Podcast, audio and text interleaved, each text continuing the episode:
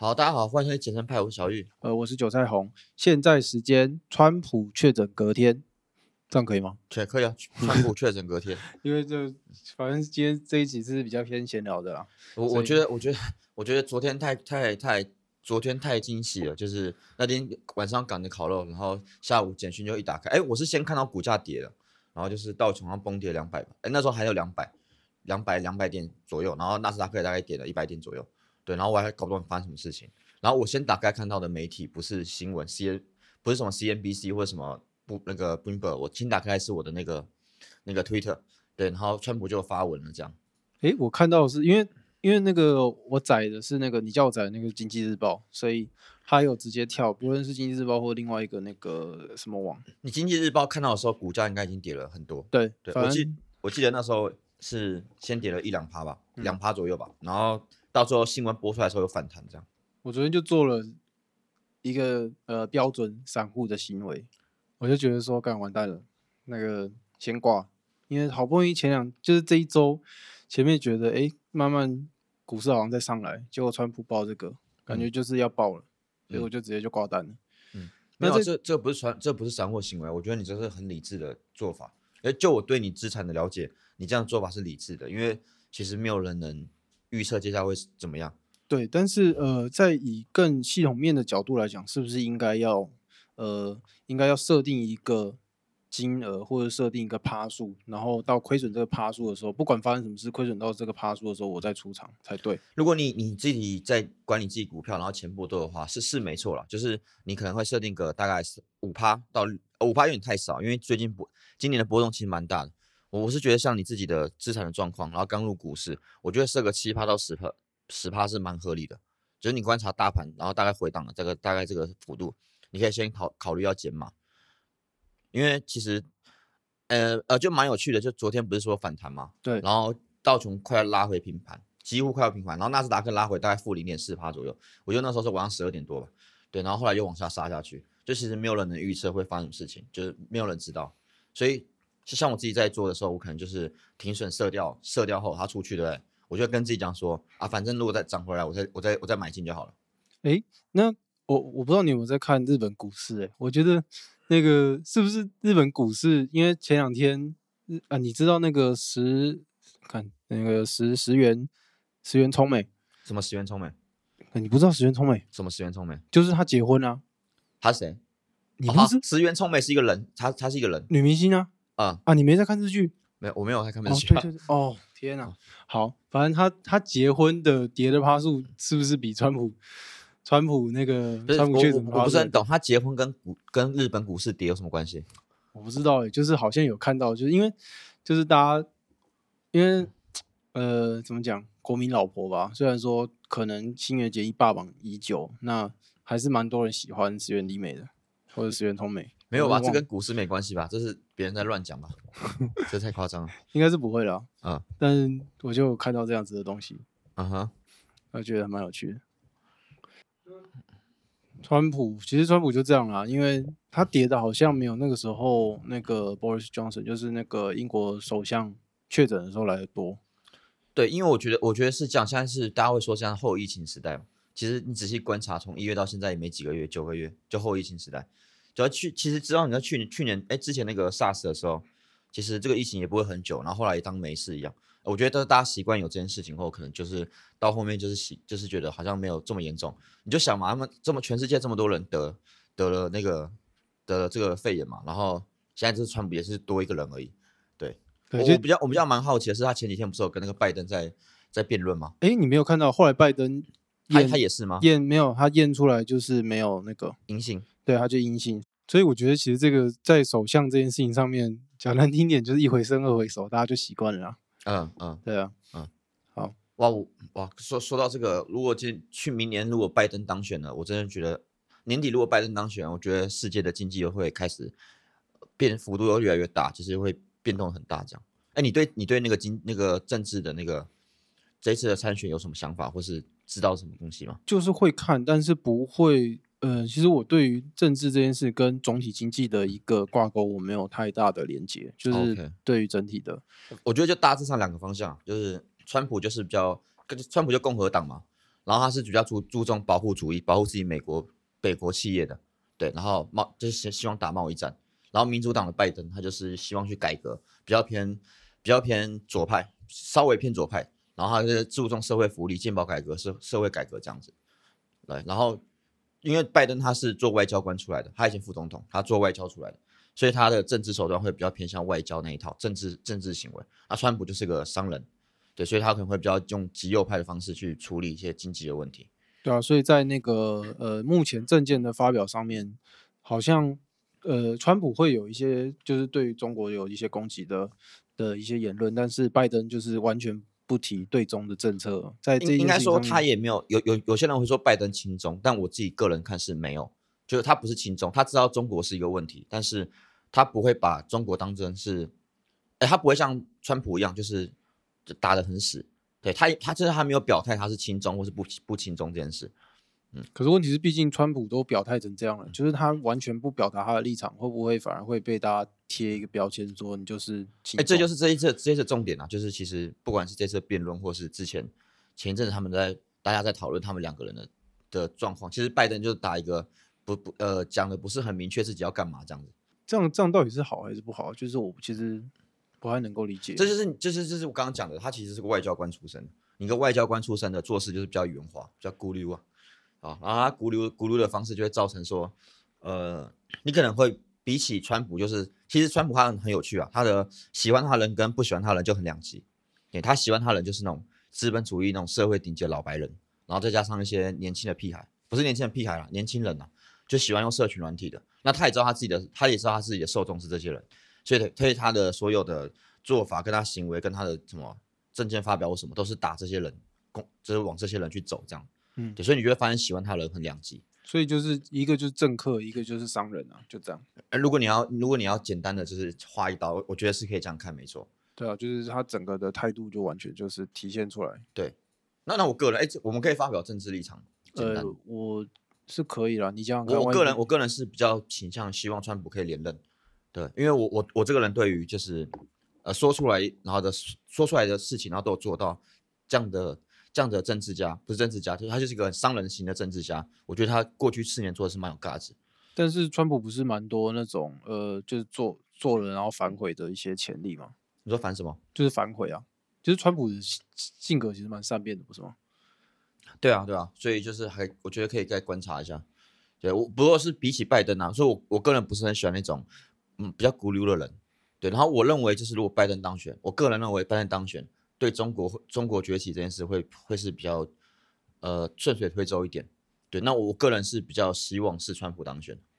就是那我这边我觉得其实以我个人的呃立场，因为我对总体经济没有太大的概念，但是以整个政治的发展角度来说，我是希望也是希望拜那个川普当选。啊，你你也是这样想吗？为什因么？因为他其实呃在政策面上面近近期不论是利用，就我觉得呃讲难听一点，其实他就是在利用台湾，但是他这样子大量有台的一个政策，我觉得对台湾是好事。就是台湾嗯虽然说可能以川普的角度是他想要利用我们，但是我们需要利用一些这样子的机会，然后发展我们自己的外交跟一些这些变，就是怎么讲？因为一直以来我们就是台湾跟中国的关系就是一直这样这么混乱，所以。嗯是需要需要明确的一些可能后援，或者说这样子的一个立场来支撑吧。嗯嗯，所以在川普近期的这样子的表态，然后所以其实台湾大多数人还是比较喜欢川普，但是如果说美国本地人，他可能像科技业或者说加州那些的人，他可能还是会比较偏民主党一点，就是拜登那一块。嗯嗯。我听起来其实其实应该说，其实拜登他，你你要看拜登，你如果如果你 care 的是中国跟台湾关系，就是拜登他如果假设当选，我认为他他他能带来的效益是比较长期的。比如说他他他其实在贸易战这件事情上，他主张主张的是一个叫，就是他希望透过国际的合作，就是结合欧欧欧洲啊或是亚洲联盟来制衡中国，但这件事情是需要花时间，就是比较是外交长期的手段这样。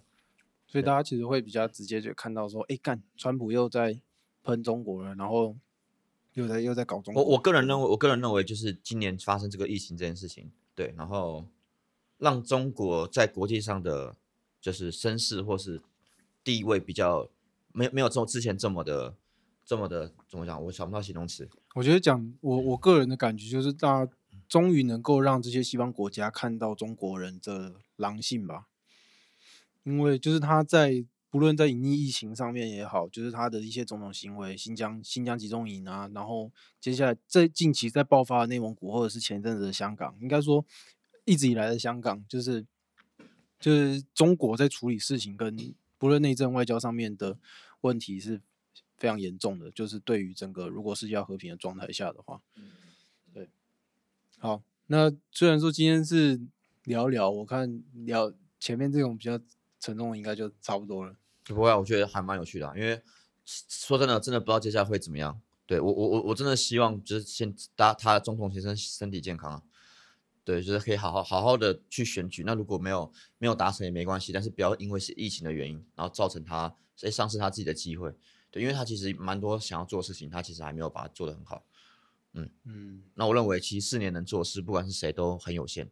对吧、好吧，那如果呃以这种选举前的总体经济来讲，就是你有没有什么呃我自己我自己是总体就是选举前一定会减码，不管是股票部位、期货部位，还是选择权，不是我我所有的资产我一定都会减码。哦，我唯一可能会加码就黄金吧。对，就是我这种我觉得这种总体经济直接联动的，不就黄金债券？但债券已经涨完了，就是只呃呃，其实债券大概是这样子，债券的价格大概是跟世界的利率成反指标，就利率下降，债券就会上升。好、这之后我在债券评价的那个影片可以分享一下。可是直到现在的利率接近零嘛，其实债券在上涨的机会是有限。对，那你持有这东西，你不如去持有股呃比较安全性的股票。那黄金的话呢，今年也是赚呃也是也是涨了蛮多的。那可是黄金其实反映的其实是对美元弱势这个呃这个这个经济经济的那个趋势这样，所以美元其实会一直落下去，一直到明年应该还会继续持续保弱。那黄金应该就是还是会保有它的地位这样。所以我大概除了在黄金，我黄金这个东西会我是一定会去加码的，对。但是股票部位我一定会去说，我一定会把科技股或是一些比较贝塔比较高，就是上次有聊到嘛，非系统风险性比较高的股票，我会把它转为比较保守的东西，就是跟选举比较结果比较不会有直接关系的股票。对那这样子的话，我打断一下，就是这样子的话，呃，就当然知道说要减码，可是我要怎么看在一个什么样子的时间点做减码？其诶其实很有趣啊，就是上次好像聊到嘛，就是我我们那时候不是说纳斯达克道琼还好，纳斯达克的多头趋势已经被破坏，对，就是它已经呈现一个你打开图表，你不管用一天啊，然后一周或是一个小时来看，全部都是一个呃连呃一个半月前就开始是一个大幅的上下震荡，就是盘，呃，不是不是盘整的，就是上下震荡，对，上下震荡。其实那时候就是告诉你说，哦，那是大家五音跳完了，而，这在接下来的新的上涨趋势还没有开始之前，就是可以先减码。对所以就是你觉得，我觉得一个不错的金额，我就可以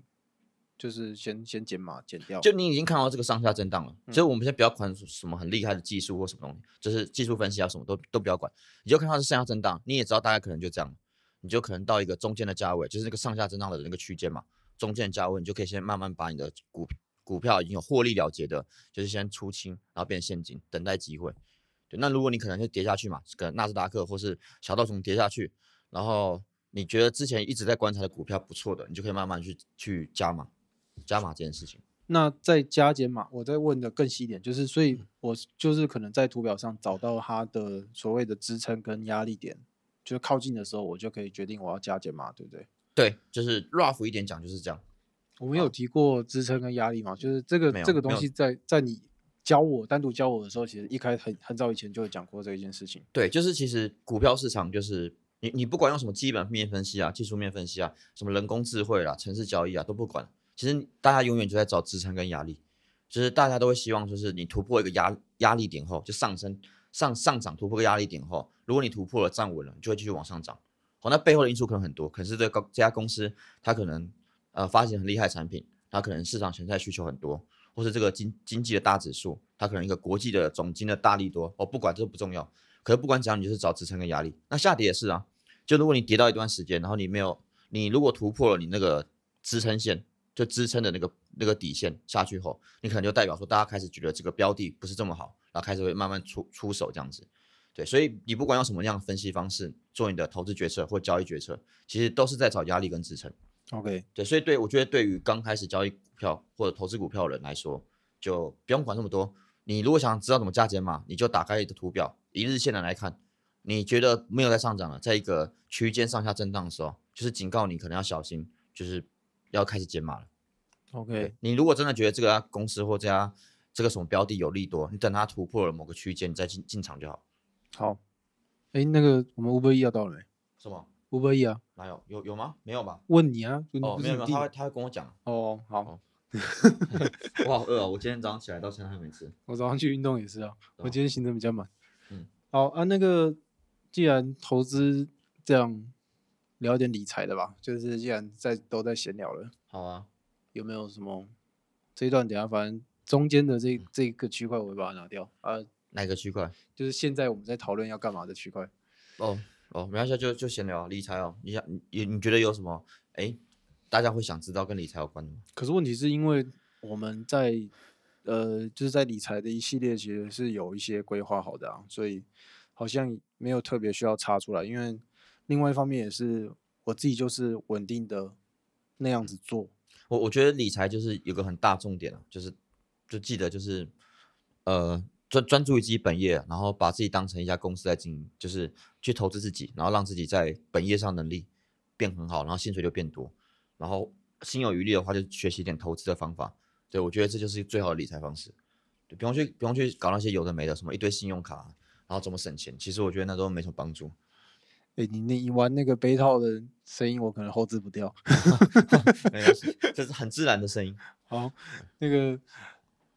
那这样理财好像没什么特别要讲的。对啊，嗯，哎、你你你自己有在用什么信用卡啊？有啊，我就办了一张信用卡。啊你你那时候的目的是什么？就回馈吧，主要是因为我很常去全家买东西，所以然后全家的趴数是三三趴，哦所以刚好聊，刚刚你问到理财啊，就是我我这半年看到比较多的，就是蛮蛮多人去分享那些什么信，就是找一些信用卡资讯啊，我我觉得那很好啊，就是通彻通彻一些商品的资讯，然后帮大家做整理。对，但是我我想认真跟那些想要做好理财跟投资，如果你的目的是为了想要让自己变有钱一点，或是生活过得比较好一点，就不要花太多时间去做那些精打细算，其实对你没什么帮助。你那个时间应该要去，就是学下怎么去让自己能力更好，然后赚更多钱。对，这是我的理财价值观我。觉得可以换一句话讲，就是以、以我这种人，呃，如果平常你你是哪种人？呃一般的上班族，啊、那我可能不会特别去研究每家银行这些他出的这些卡，嗯就是到底哪哪一张比较好，哪一张比较不好。嗯，那但是我可以看这些就是把资讯会诊的人，嗯所发的文章也好，影片也好，那根据我的需求来去选择我要的卡，这样就可以了。对，我觉得这样很棒，这样等于说你你省掉很多时间，你可能十张挑一张你刚好的需求嘛。对，可是有有些人会走火入魔，就是办个二十十几张卡，自己要个人的，他不是 YouTube 或什么，办十几张卡，然后想着说啊，我今天要去哪家百货公司消费，我要带哪张，我觉得这样就是没有意义了。可是如果你真的是假设像你刚刚讲，你可能家里楼下就全家，你或许就是找一家哎对全家消费比较有利的一张卡，然后就够了。对，因为像我女朋友前几天就跟我说，诶，那个不知道哪一家银行推了一个，就是有点像运动卡，就是你只要一个月运动，可能就是他我我不太确定他怎么计算啊，就是说运动七千七千大卡的话，还是七千对七千大卡。他怎么知道你运动多少？现在的话，我觉得其实很难啊。你如果说他可能顶多从你走路也好，爬楼梯也好，就是 Apple 有的那些那个 health 就是健康上面的东西去做计算得来的。但问题是像像像我会上健身房，靠背你怎么能算得出来说你拉一个硬举，你做一个深蹲消消耗多少热量？就是这个东西很难被精算了、嗯，就是就是比较比较噱头嘛。他们说戴那个手表，对对对，它就是可能侦测你的心率，然后去算。但是如果真的到你会上健身房，你做一个卧推，到底消耗精确的消耗多少卡？其实，呃，我看蛮多人是说，你不要去算你到底消耗了多少卡，你要去注意的是你到底摄摄取了多少卡。就你的健身，你的健身的心得就是要比较注重饮食。呃，不算，因为可能其实我我其实我每个时期我都会呃感觉都不一样，就是有时候会觉得说，诶，饮食重要一点，有时候觉得运动重要一点，其实就嗯五五吧，就嗯是五五八概念是什么？不是啊，五五八把是撞声词，哦，对五五五比啊，五五比五八，对，就各各半我以。为那是一个 paper，对对，不是没有没有不是，那就是那、你可以，因为啊我也没有要比赛，所以说就是当然还是会有时候想吃一点炸的，然后吃个爽的，我特别爱吃甜的。嗯，但是问题是在我可以控制的时候，我就尽量控制嘛。但你其实蛮自律的，呃，因为有时候你看像上班，你每天还要想说中午要吃什么，对啊这件事就会变得很麻烦。但如果说你吃一个东西，你可以吃的很习惯，然后你又大概知道它的热量也好，或者是它的营养成分也好的话，那就会固定下来。所以人家看起来自律就大概是这个样子。嗯，我我我我觉得其实之前有分享过我我的看法，我我个人认为健身是世界上最难的事，理财其实真的还好，对，因为理财你不会有，我觉得理财不会有情绪，它就是你要省或不省或什么啊，不会，你花花花钱买东西的时候你会有冲动，嗯，但我认为比起比起健身和控制饮食来讲，理财会相对简单，真的假的？但但我觉得这两个背后的背后的需要的需要的那个那个想法是是一样的。就是自律啊。第一个自律嘛，第二个你要你你一定要去量化一下你一些稍微一些东西，像你哦刚刚讲，吃饭吃多少钱，呃，不对，对，吃饭吃多少热量，对啊，对我们来讲可能是花多少钱，然后你有多少资产之类。但是其实我觉得对于这个，我觉得不论理财也好，健身也好，就是在营养控制上面，其实对于一般人的门槛来说，算是相对高一点。你说健身吗？对，就是你要，因为人家会觉得说，哦，靠比我吃一碗白饭，我还要算说这样多少淀粉，然后这样吃出来热量多少，就是根本记可可不起来、啊是对，可是这就个重点，就是我觉得我觉得会真的健身的，已经把这个变成一个习习惯。他一开始会，诶，就像有句话不是这样讲嘛？他说一开始你会很觉得很痛苦，嗯但是你可能持续过了一两周，做了一两周，你会变成说哦也没什么，就像刷牙一样，就是一个习惯。然后你习惯稍微会知道说你这杯咖啡它大概多少热量，我觉得这个东西要怎么养成，我我个人的方也嗯不算方式啊，因为它有些东西是比较自然而然的。因为我可能一开始我觉得说我就练，然后练可能练完喝摇摇一匙的蛋白粉，但是因为你做一阵子，你会觉得说不满意，因为你觉得没什么进展。啊你就会开始想一些新的方法，不论是呃复杂一点的动作啊，然后到底动作确不确实，除了动作确不确实之外，那就是饮食了嘛。那你就会开始注意说，诶，你是不是吃的饭太多，面包太多？嗯，那再更进一步的话，就是因为你可能会觉得说这些东西资讯不好找，你可能一开始会想 Google，然后你可能看到说哦一碗饭大概几卡，可是你就会觉得说这样子怎么背得起来？嗯我觉得这件事情就是大家会卡在那边。那我自己个人是，我有追踪了一些呃营养师的 IG，营养师 IG，，，对他可能就会时不时的分享他常吃的这些东西的热量是什么你。就潜移默化变成的 information，对，因为那个就嗯。是看一看就好，你不用特别背，就是你就像可能呃我 PO 了一个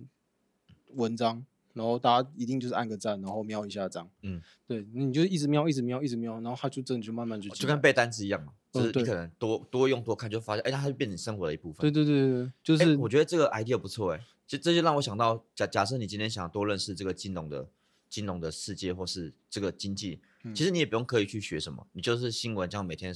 读一读，啊，你读不懂就算了，你读两遍、读三遍，或许你就有感觉。啊，万一你觉得这样子累积财富的速度还不够快，你可能就会再做一些更进一步的。研究或是对系统化学习的。对，没错。哎、我觉得这不错，因为其实，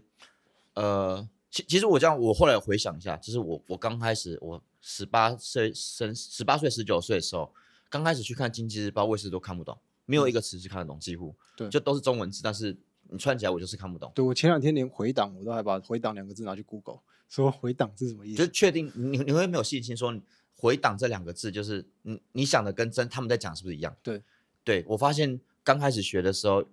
真的不管是健身啊，或是这种比较经济面的东西，其实都是这样。就你纯看新闻的时候，有时候你会觉得说，有时候你会觉得你自己看过就好，有时候你会觉得你需要看懂那个词，其实那个是蛮个人的一个问题啦。我觉得，就是你自己的感觉，你需要这个东西的时候，你再特别去。不过我觉得这就像我刚刚讲的，这就跟背英文单词一样，你回档看一次看不懂，可是你可能一年下来，你你在经济日报上是什么日报上，然后 CNBN 上看到 CNBC 上看到什么回档看了五十次、六十次，你大概就感受到上下文嘛，对大家感受到它可能代表什么意思。对，那如果你想要内化嘛，变成你的系统性的学习的话，你再去做做功课，对那时候就是更快。啊，没错，对，所以我我觉得这个其实，我觉得做投资、做理财跟健身其实是一个要把它变成一个习惯了。就其实我我觉得我很多的学习是出了学校以后才开始的欸、就拿学校根本就，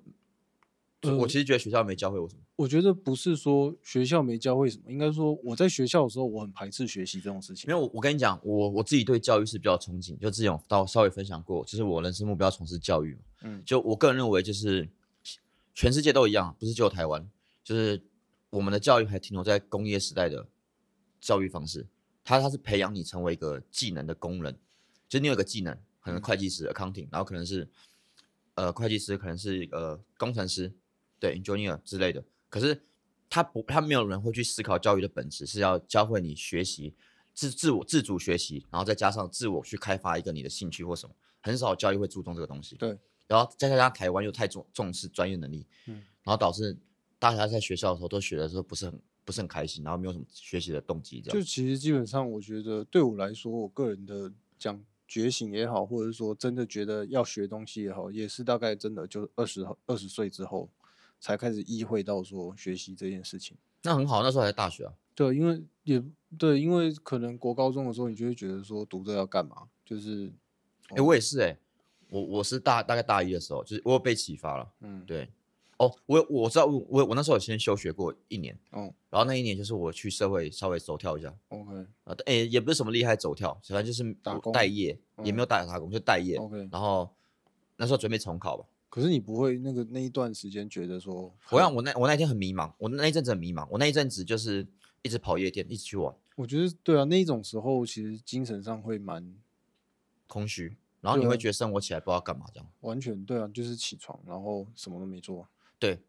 对，这真的是那时候那那一阶那个那个时段应该是我人生最黑暗的时候。然后后来就是我遇到遇到呃人生的贵人啊，有有提拔，然后教教会我一些重要的事情，然后开始意识到我应该要认真的看待我的生活。我觉得这还蛮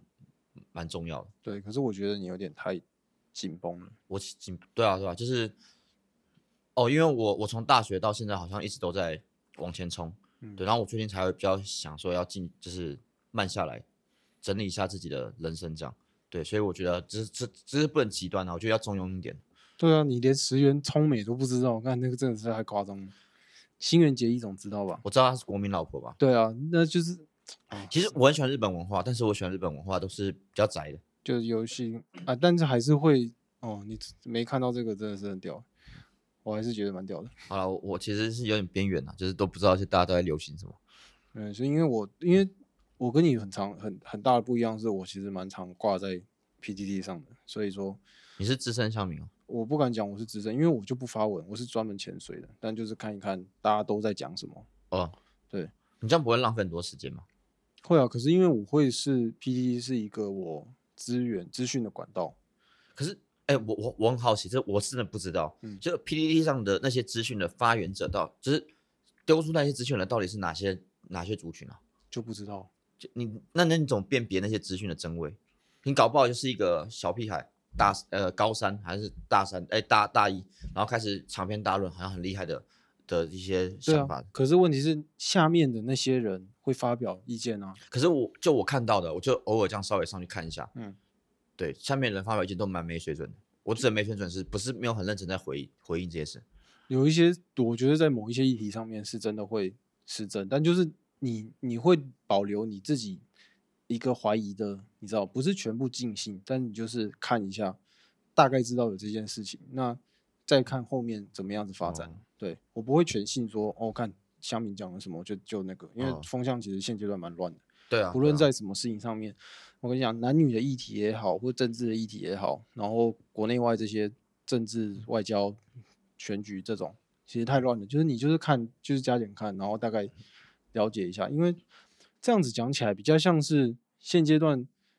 为你不太会去，现在你也不太可能走出走出户外，或者说你可能会有交到很多不一样的朋友。出社会以后比较不容易。对，你要获取资讯的来源吧，就是认识这个世界的一个方式，就是你可以大概知道哦，好，万嗯一今天川普确诊，那你可能会判定说这个是谁发的，那你可能为了验证他的消息，你就拿再拿去 Google 嘛，你不会就直接信说啊，看川普确诊，然后就开始大肆的讲，讲讲到这个，我跟你就很不同，就是感觉你比较多方面收取。就像我其实蛮注重自己资讯的品质，就我跟你分享过嘛，就我自己的书签列，嗯然后那书签列我要定时关注的一些 Web 或是一些资讯来源。对对，就是因为时间有限，然后我我要大量接触到很多呃很多跟经济有关的、跟资讯有关的。哦，因为我本来是工程师，对，然后有一些创业有关的，因为我在做一些 B 就一些一些商业这样子，然后我就会觉得说，如果我浪费太多时间在那些有的没有的资讯管道，我就会觉得很不舒服。然后，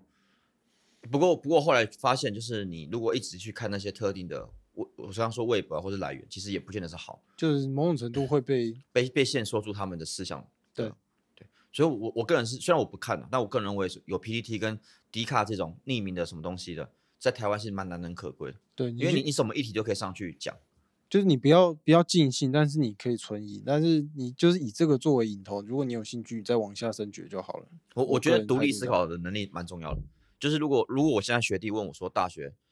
哦，因为我大学读两个学位，对有四年读两个学位，然后后来我考研究所嘛，嗯然后如果我学弟再来问我说大学真的要学什么，我我认为就独立思考能力吧。就是我觉得现在的资讯它在大爆炸，然后市市场上充斥着各种资讯，你要怎么去消化变成你自己的对？而且我觉得你自己想法变成你自己的资讯，不代表那资讯是对的、哦，可能是对你有帮助，但不代表是最客观的。对，没错对。，我觉得这个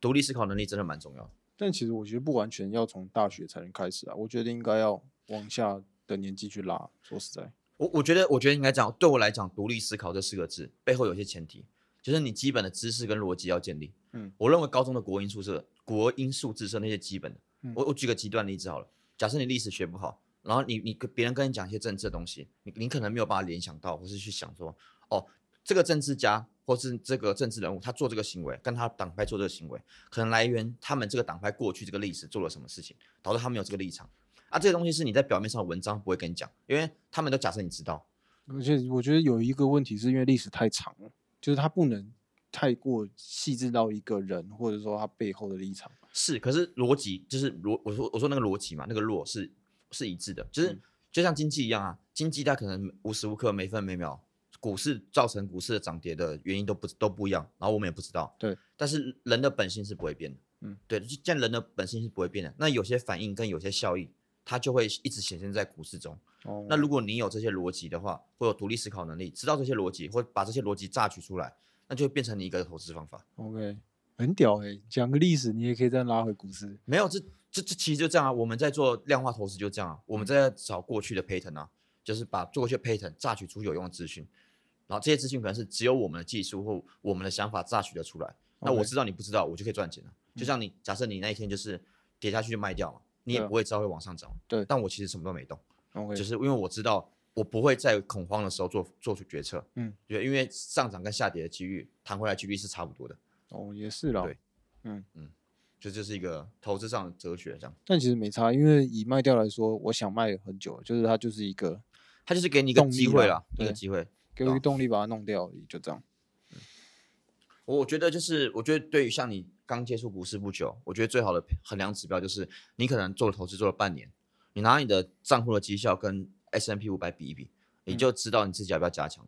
OK，对，这是一个最简单的评测。就是一样嘛，跟大盘去做。对，就是一般投资人就跟大盘就去做就好。嗯，对啊，专业投资人啊，因为可能会有专业投资人听我听我们的频道，